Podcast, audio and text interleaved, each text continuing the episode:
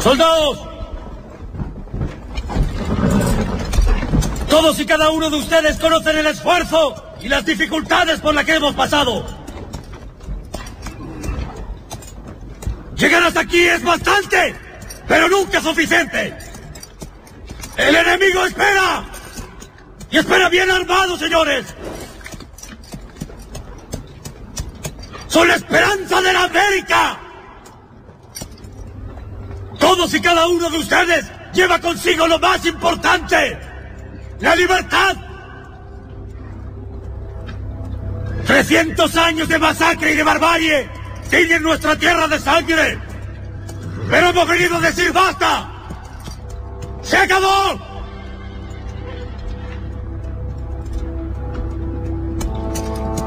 Soldados, se me llena el corazón al ver tantos guerreros dispuestos. Nuestros hijos y los hijos de nuestros hijos recordarán este momento con orgullo. Porque le dejaremos una tierra digna de ser vivida. Donde puedan sembrar, crecer y prosperar. Libres de toda cadena. Donde cada hombre pueda decidir su destino sin importar su color, su linaje, su procedencia. ¿Y qué carajo? Porque todos somos iguales ante el Supremo, así como somos iguales ante la muerte. Porque cualquier hijo de mujer merece ser libre de una vez y para siempre.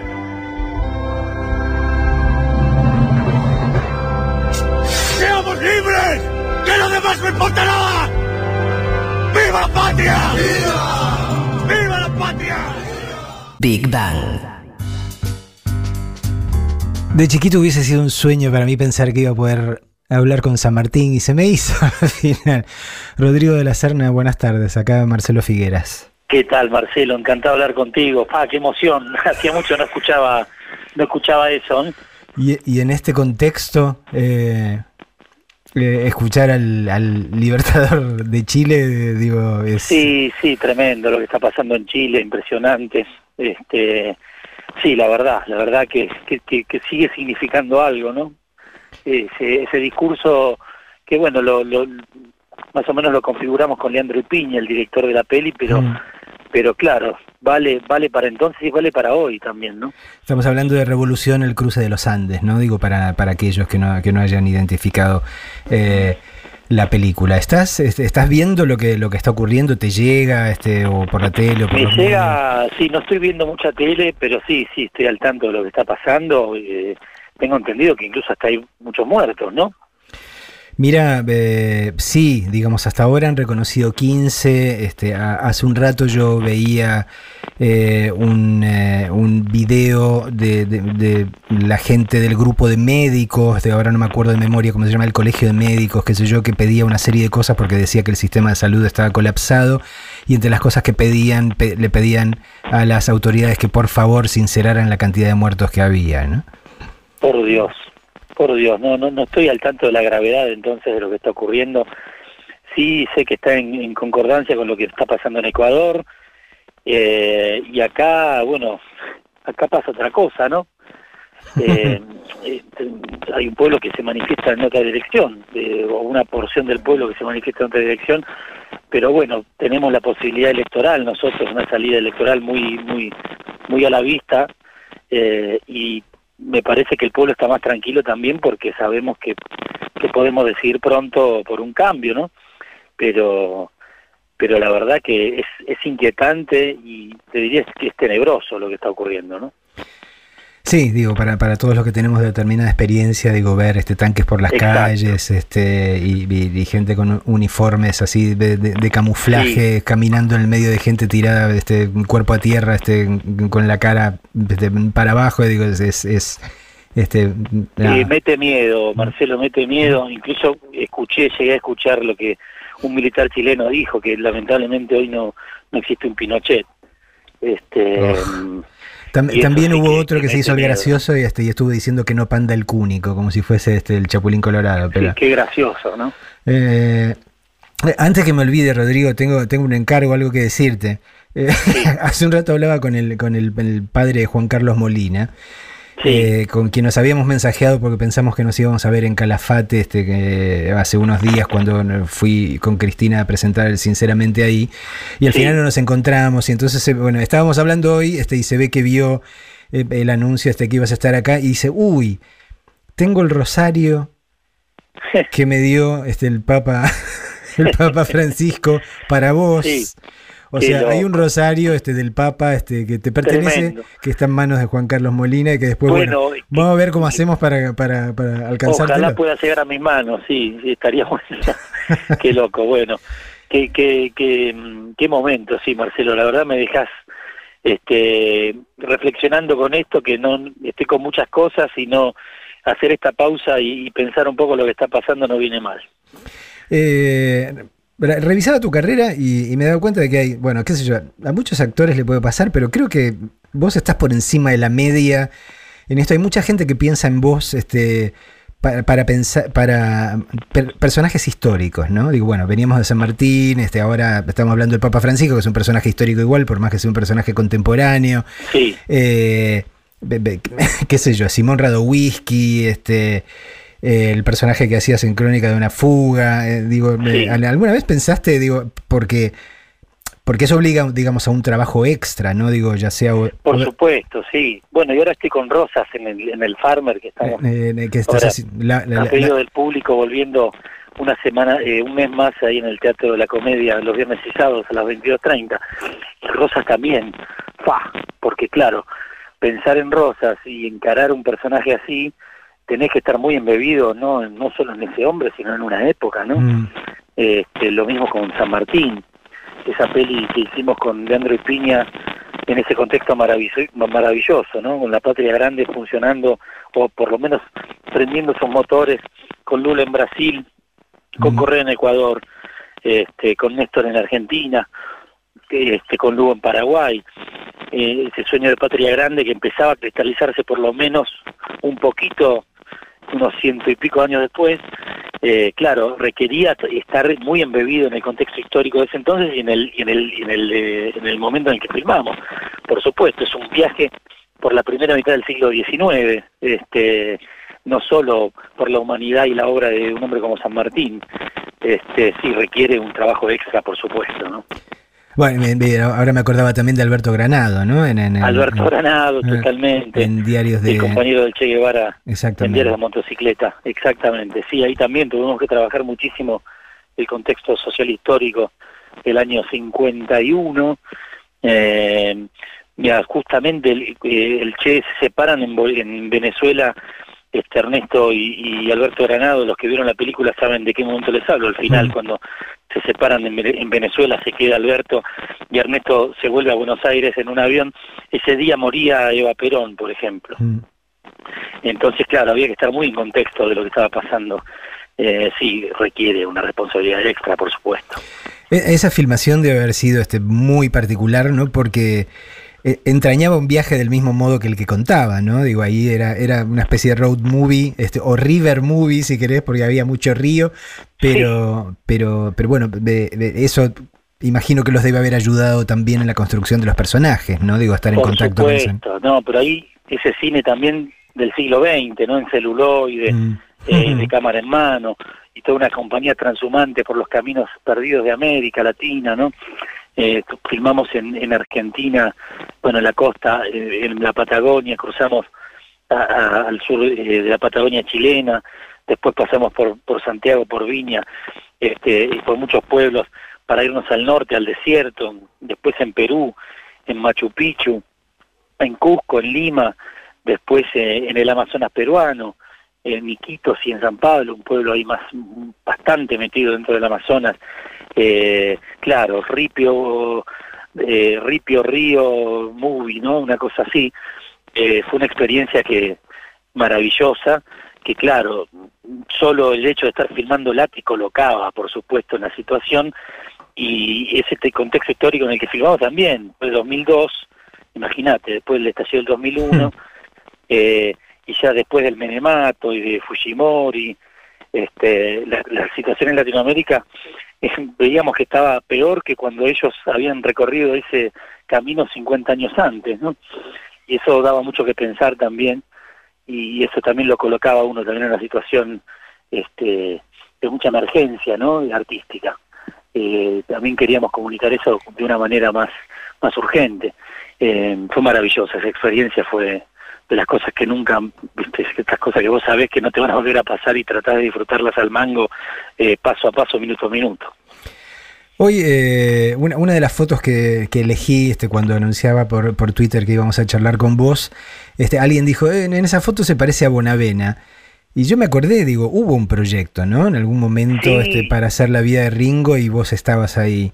Sí, sí, bueno, para eso me entrené durante un año entero, ¿eh? pero literalmente más de un año, 370 y pico días, los conté. eh, y todos los días eh, con, con, mucha comida, además, porque claro... Claro, había que hacer un peso pesado, kilos, ¿no? pesaba 90, eh. y tuve que ganar mucha masa muscular y entrenaba este no solo fierro, boxeo todos los días también. Y, y, llegamos a una aproximación, estuvimos a 15 días de empezar a filmar, pero pero bueno, se truncó y, y, ahí me salvó San Martín. Porque después de eso cayó, vino Tristán Bauer y me dijo, ¿no querés hacer San Martín? Le dije, ¿dónde hay que filmar? este, eh, y fue fue algo que me, me contuvo y me, me no, fue un placer inmenso, imagínate filmar eso ahí, ¿no? Eh, mismo en el cruce ahí, este en, en los Andes mismos, al pie de los Andes, filmando esa peli, fue maravilloso.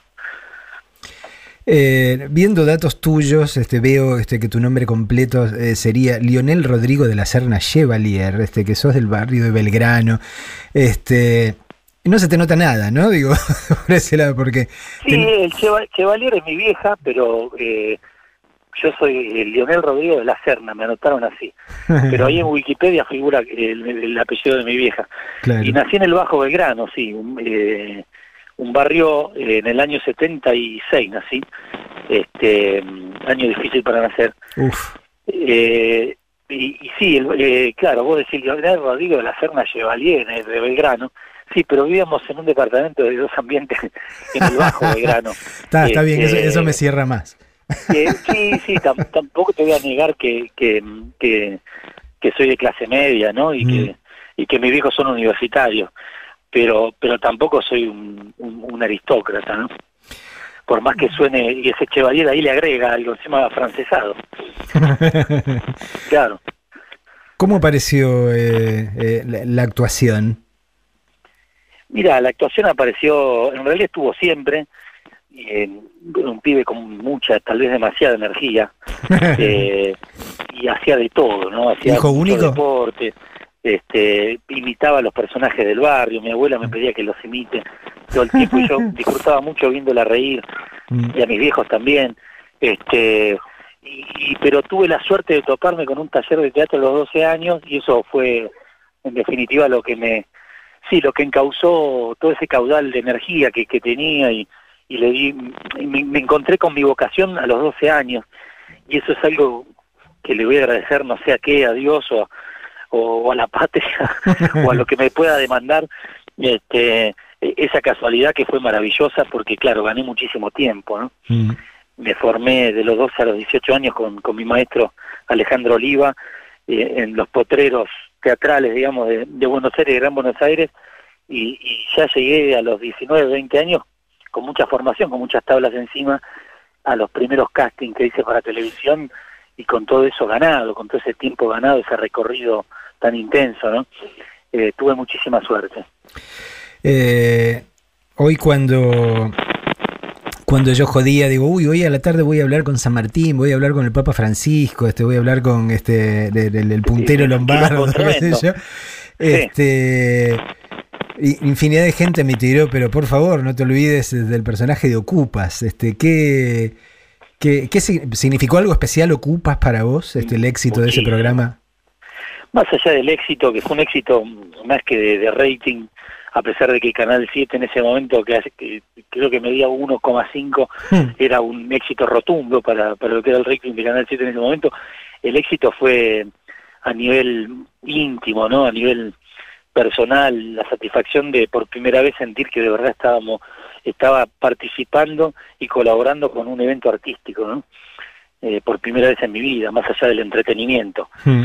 Había algo ahí eh, que también acompañó una época, después de 10 años de menemismo, que se negaba la pobreza, ¿te acordás, no? Que éramos del primer mundo, Sí, nos sí. vendían esa, eh, toda esa marginalidad que fue barrida abajo de la alfombra durante tanto tiempo y que se amasó toda esa pobreza y esa marginalidad durante ese menemato de una manera muy muy muy tremenda y muy trágica de alguna manera Ocupa fue como un emergente de toda esa situación pero además de eso a nivel social digo de lo que significó eh, el hecho de participar en una cuestión artística tan tan elevada no y tan profunda a la vez eh, la literatura de, de- de Bruno Estañaro Mm. la manera de filmar eh, la fotografía el arte sabíamos que estábamos cocinando y amasando algo y nada fue de verdad la, la, la primera vez en serio que ya como tipo de 24 años estaba sintiendo que estaba participando de algo artístico de verdad, ¿no? Otro de los personajes reales que tuviste que interpretar fue Claudio Tamburrini, digo, el, ar- el arquero, bueno, eh, Eso fue impresionante. que, que fue secuestrado duran- durante, la dictadura militar, la, la nuestra obviamente, porque ahora ya se nos confunde, ¿no? Digo, estamos hablando de Chile, entonces ya no sabemos de cuál estamos hablando. Eh, en, en la peli que dirigió Adrián Caetano que se llama Crónica de una fuga, ¿no? Totalmente, sí. Aparte tuve el, el, el gustazo de conocerlo a Claudio, Mm. de conocer a su, a su entorno más íntimo también. Este Machado, que es su gran amigo de, de la infancia y adolescencia, me, me hizo una jugada, la verdad que se la voy a agradecer y la voy a guardar para siempre, porque yo se enteró que iba a ser de, de su amigo Mm. y que bueno, su amigo estaba en Suecia, que no podía verme, pero que me quería conocer. Entonces me recibe y me cita ahí en Ciudadela, porque ellos eran de ahí. Mm. Me dice, me cita en una esquina y me dice, bueno, mira acá llego, ¿no? Me bajo este del coche y, y me recibe él ahí en la esquina, me dice, mira, acá en esta esquina misma fue chupado Claudio. Claudio. Y ahí ya plum, ¿viste? Eh, y seguimos caminando así, una cuadrita, dos, y estaba la casa de la madre. Y acá también vive la madre, todavía está, le tocamos timbre, nos abrió. En el hall acá de recepción, la amordazaron a ella, la amenazaron también para preguntarle por su hijo. Y hablé con, con la madre y de golpe llaman, atiende el teléfono de la madre y era, era Claudio que sabía que yo iba a estar ahí a esa hora y hablé con él en la casa de su madre y él llamándome desde Suecia, por ejemplo, no cosas que pasaron con esa peli. Uf. Después él me eh, pudo venir a la filmación. Este, fue una experiencia de esas que fueron muy, muy intensas. A 30 años del golpe, pues se estrenó en el año 2006, se filmó en el año 2006. Yo cumplía 30 años también. Este, así que fue todo muy movilizante. Eso por un lado. Por el otro, nada, el recorrido que tuvo esa película. Terminamos en Cannes, ahí en la, en la alfombra roja, con, Mm. con los mismos participantes, ¿no? Con Claudio y con, Mm. con Guillermo Fernández, que fue otro de los secuestrados que también participó en la película, incluso hasta como actor.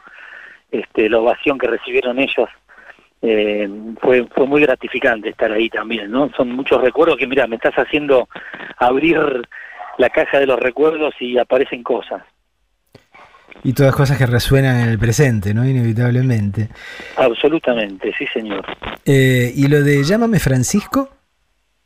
Y eso eso fue una aventura, este, una aventura mm, televisivo cinematográfica. Ah, Este, el, el director Daniele Lucchetti, que es, es, un, es un gran director, este, a mí me gusta mucho lo que él hace, es un tipo que es romano. A mí me habían llegado, mira, primero una, una propuesta para hacer de, de él en una película que me pareció horrible, el encare del guion, pareció la verdad, este, creo que conozco ese otro proyecto, sí. Eh, sí, y, y, y, y- y tuve, no, no tuve el coraje de decir que no porque era evidente. Eh. Dije que no porque no se podía filmar eso. Mm.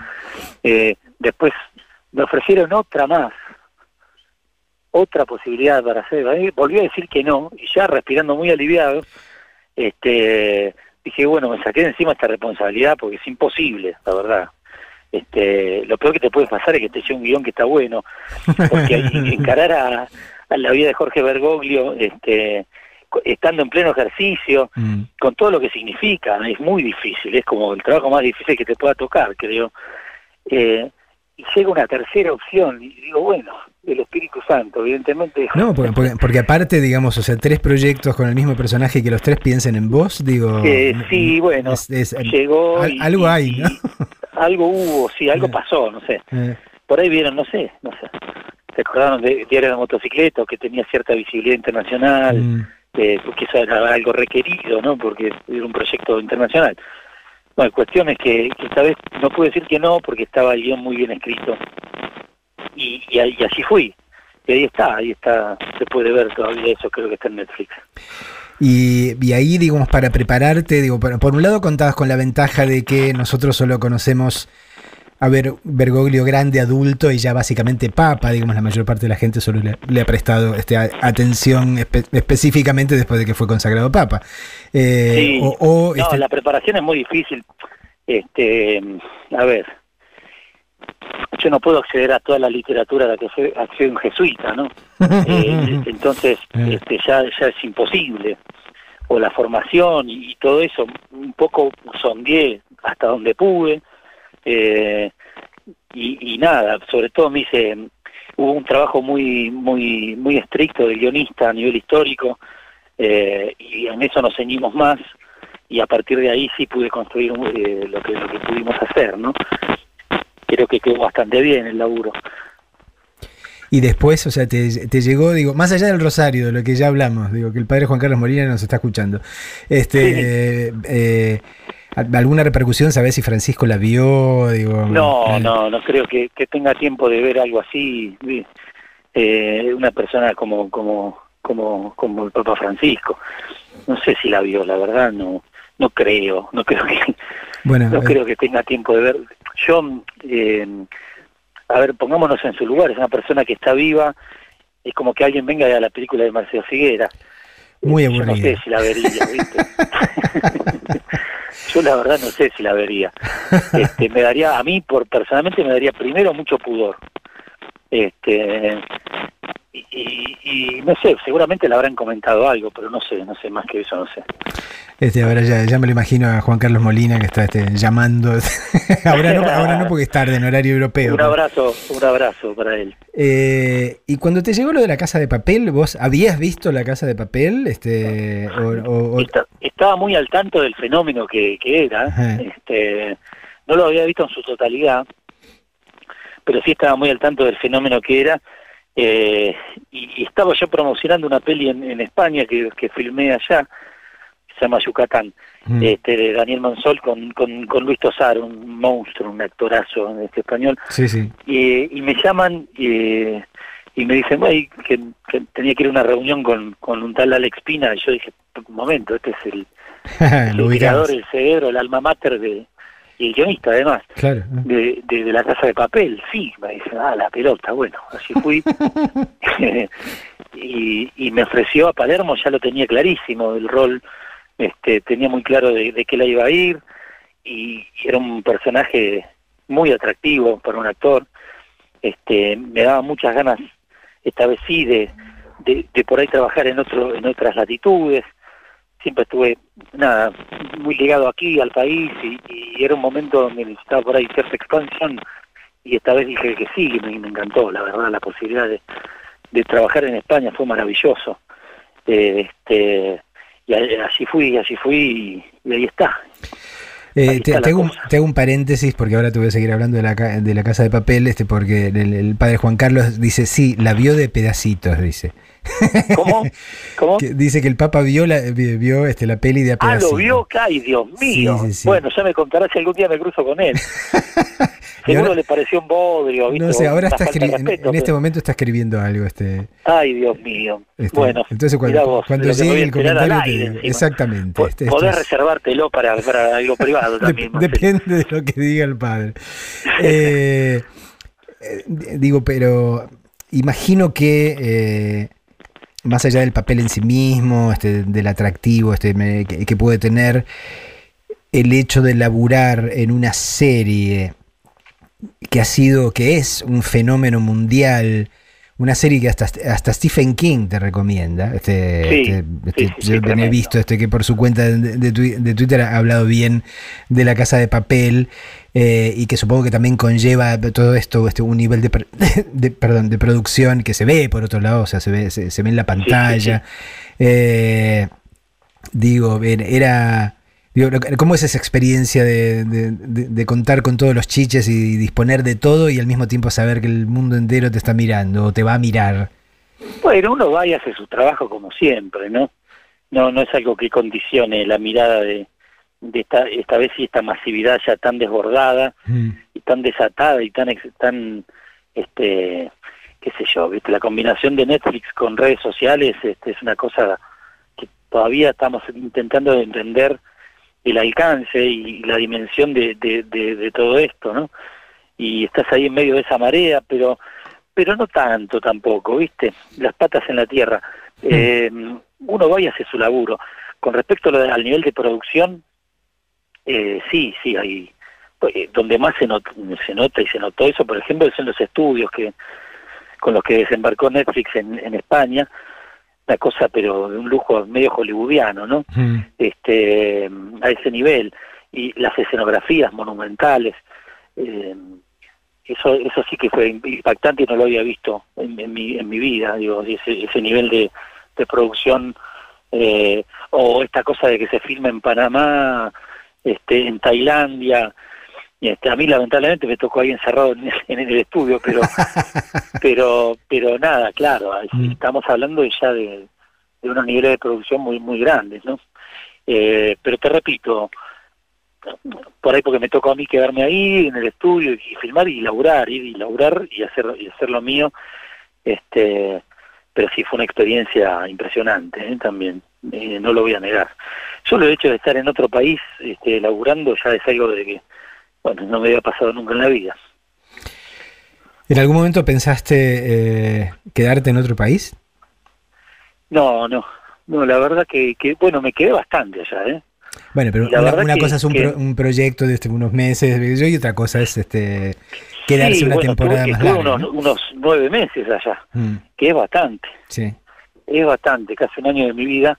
Eh, nunca viví tanto tiempo en otro lugar que, que, que, no sea ese, pero pero no, muchas ganas de volver ya al final, ¿viste? Tenía, por eso, si bien volví ya me puse con el Sotibenco, con la- el cuarteto de guitarras a, a recorrer, bueno, nos fuimos a Zulo, La Barría, a Tandil, este, a Mendoza, a Córdoba, este, ni bien llegué, ya eh, articulamos con los muchachos y fuimos a tocar también con el maestro, inmenso maestro Pompeyo Vivert, con el Farmer, esta jugada Mm. que, que vuelve a la, comedia a las 22.30 al Teatro de la Comedia en Santa Fe Rodríguez Peña, este, con la figura de Rosas también en un contexto este mm, sociopolítico donde todavía me parece que es muy necesario hablar de una figura como la de Rosas y con el tratamiento que tiene este, la figura de Rosas a través de la pluma de Andrés Rivera.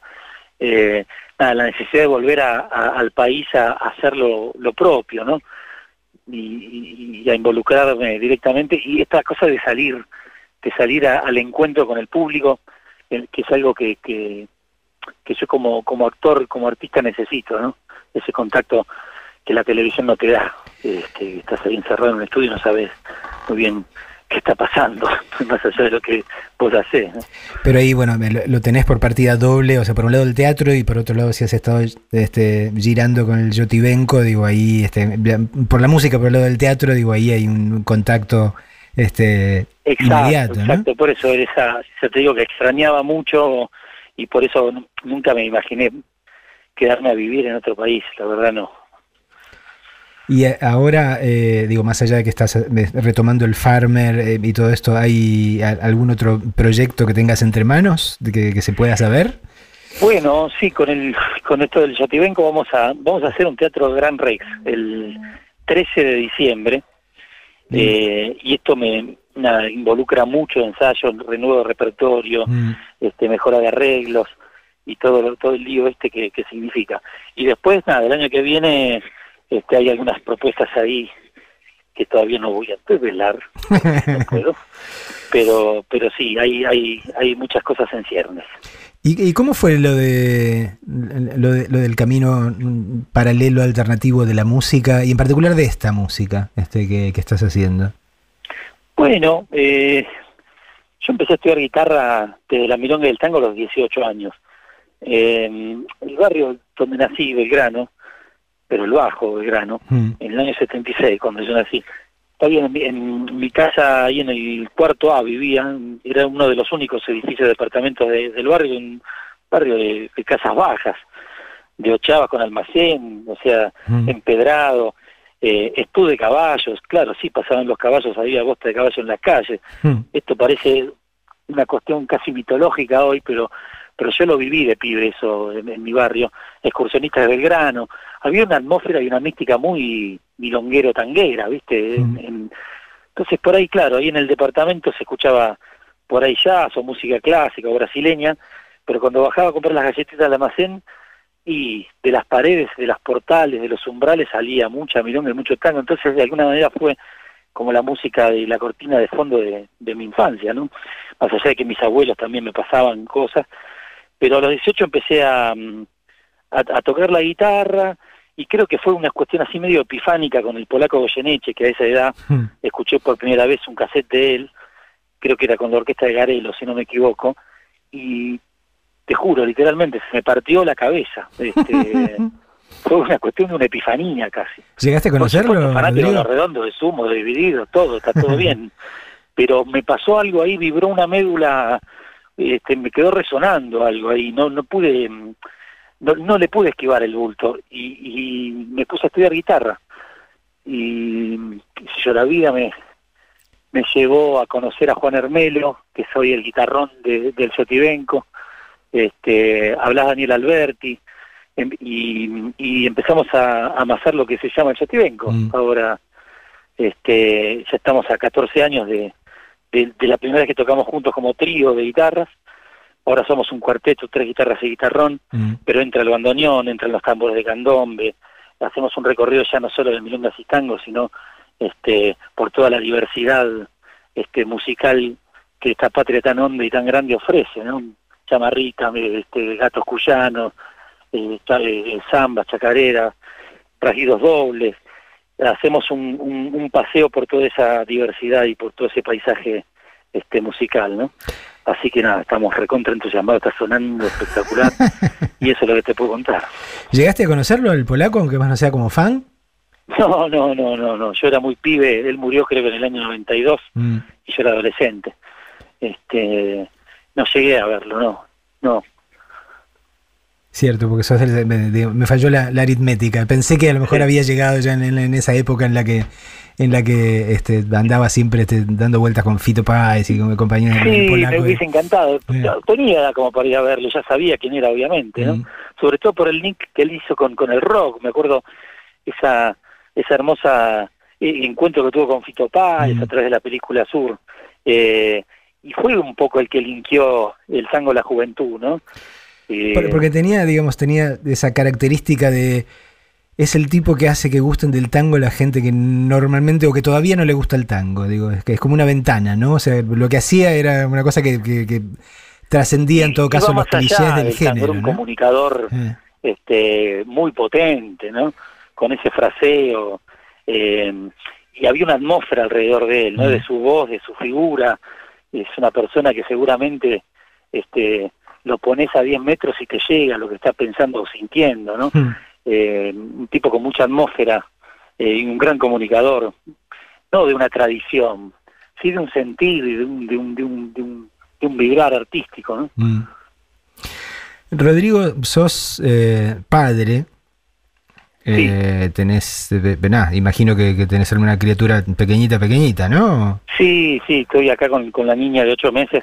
Ah. Me acompañó al ensayo por primera vez, pobrecita. Este, me la llevé al ensayo y, la verdad se portó bárbaro, era una más. Este, este, participó del ensayo muy, muy gustosa. Eh, ¿Con, qué ánimo este, y con qué responsabilidad eh, te, enfrentas al, presente de la Argentina o en todo caso al, futuro inminente de la Argentina? ¿Cómo, cómo estás? Mira, yo, yo siempre, mm, esto la, palabra esperanza puede sonar a, a hueco y a vacío, pero si hay algo que traen los niños un poco es eso, ¿no? Mm. Eh, yo estoy obligado como padre a mostrarle las cosas bellas del, del mundo y de la vida, eh, las cosas, las maravillas que hay. Eh, claro, los medios de comunicación generalmente nos enfocan en una frecuencia y en una vibración de mucho miedo, y de mucho Mm. temor, de muchas eh, malas expectativas, pero yo estoy obligado a, a, a través de sus ojos ver el mundo de una manera maravillosa. Es lo que me propone ella como, como hija en realidad, ¿no? Mm. Y yo tengo que hacerme cargo de eso y, y, y- y mostrarle que nada, que, que, que todo, que todo puede ser muy bello también, ¿no? Más allá de lo duro de, de la situación, este, de lo que está pasando. Pero bueno, las elecciones falta, es el próximo domingo, así que hay que votar a conciencia y listo. ¿Y la gente que tenés cerca? Eh, No sé si tus viejos viven todavía, digo, este, Sí, amigos, sí. digo, ¿cómo, eh, cómo, eh, cómo repercute en todo caso en vos la forma en que ellos están este, atravesando estos, estos años y este momento? Y bueno, es, es triste todo, ¿viste? También, si te pones, si te enfocas en lo triste, eh, te pones triste. Pero, no sé, es, es tan poquito el tiempo que tenemos en este mundo, Mm. tan poquito, cada vez menos, ¿no? Esa es la única, lo único que sabemos es que cada vez tenemos menos, menos tiempo. Entonces no, mm, hay que saber aprovecharlo y, y no, no, no entregarse a, a la melancolía y a la tristeza, porque seguramente hay muchísimos motivos, ¿no? Seguramente los hay. Pero, pero nada, también estamos obligados, este, nada, a, pensar esto que dice, lo escuché a Graboy decirlo el otro día y me, pareció lindo, como que este sistema eh, hay que creer más en, que es posible, él usó la palabra revolución, que a mí para mí ya está cargada de- de cosas que van en contra de lo que él quiso decir, me parece, ¿no? Mm. pero tenemos que creer en, en un cambio humanista posible eh, versus el fin del mundo, ¿no? Versus eh, esta, esta cosa ominosa que, que, que también está en ciernes, pero que, que tenemos, estamos obligados a creer que es posible un cambio real y profundo en las estructuras este antes que lo otro, que el colapso total y absoluto de la civilización, de, de la política, de, la- de las situaciones sociales y demás todo eso está todo el tiempo en juego, a cada segundo, a cada instante, a cada gesto que hacemos, a cada paso, en cada trato cotidiano que tenemos con las personas, con el entorno, eh, con nuestras decisiones que tomamos.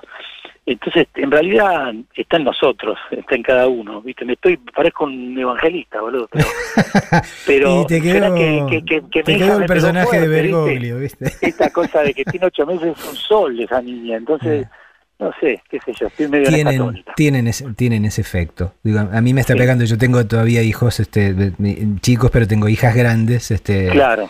y, y una de, de mis hijas está esperando este, ahora, así que voy a ser abuelo por, por primera vez a esta altura del partido y hoy, Sí. hoy mandó, digo, porque encima vive en Irlanda, digo, o sea, o sea que está un poco ¡Fua! lejos.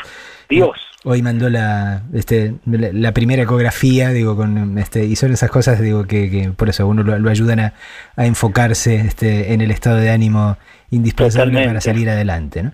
Y aparte tiene, tiene una, una, hay por ahí una aplicación muy graciosa que te va diciendo qué tamaño tiene Sí, el, el sí, fetito.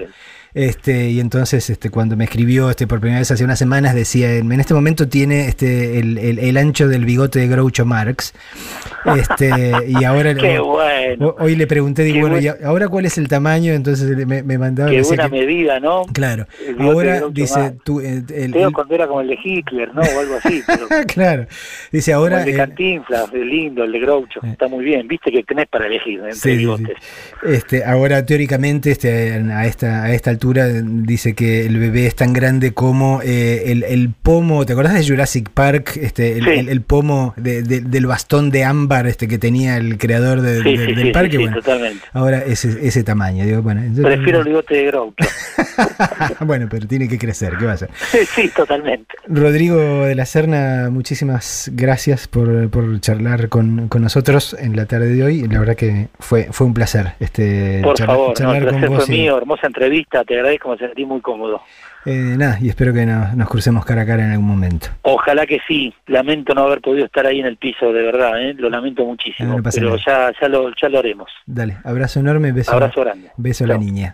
El Destape Podcast. Estamos en todos lados.